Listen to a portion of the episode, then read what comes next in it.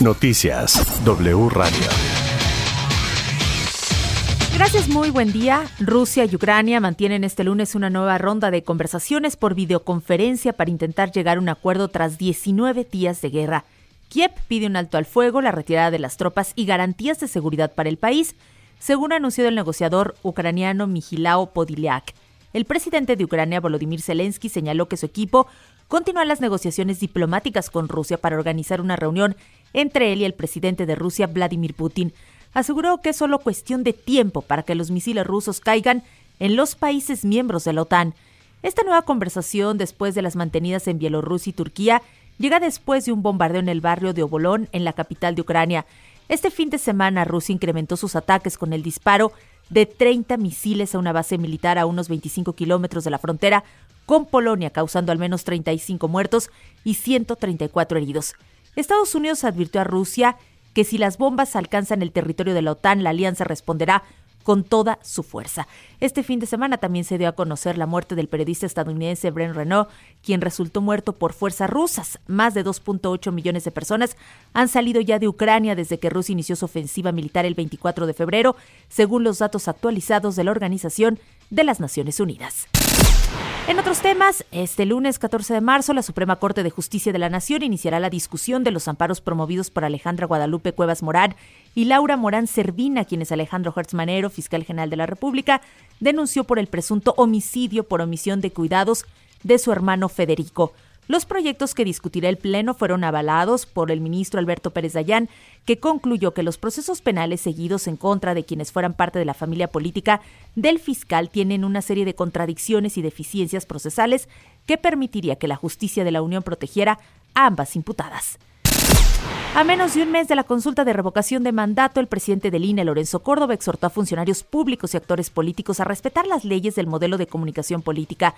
Alertó sobre una nueva campaña sistemática para promover el ejercicio por parte de actores políticos que no pueden hacerlo. La violación flagrante de la ley es una manera de inhibir la participación ciudadana en procesos democráticos. La gente está cansada de trampas, sentenció el consejero. Y las obras de construcción del distribuidor vial Lago de Guadalupe Texcoco, una vía alterna de interconexión al Aeropuerto Internacional Felipe Ángeles, continuaron este domingo.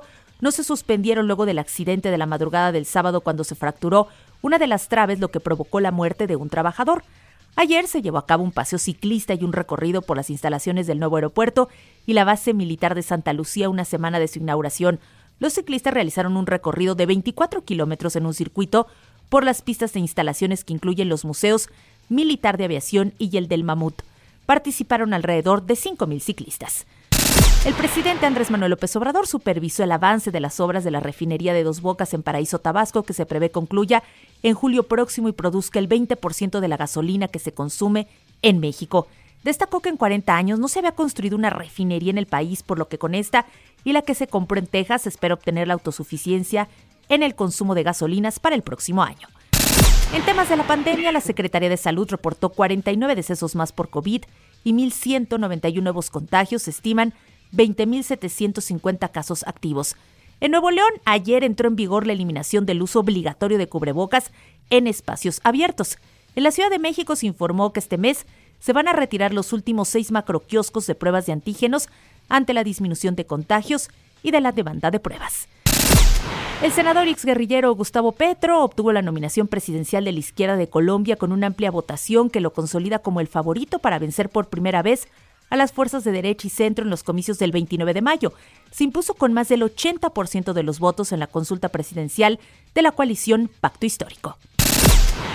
Y en los deportes, que siempre no, Tom Brady, uno de los mejores jugadores en la historia del fútbol americano, informó que por lo pronto no se retira y volverá a jugar la próxima temporada con los Bucaneros de Tampa Bay, luego de que el coreback de 44 años había anunciado el pasado 1 de febrero que se retiraba de la NFL. Estos últimos dos meses me he dado cuenta de que mi lugar sigue estando en el campo y no en las gradas. Llegará ese momento, pero no es ahora. Amo a mis compañeros de equipo y amo a mi familia que me apoya. Ellos lo hacen todo posible. Regresaré para mi temporada 23 en Tampa. Escribió a través de sus redes sociales. Toda la información en wradio.com.mx.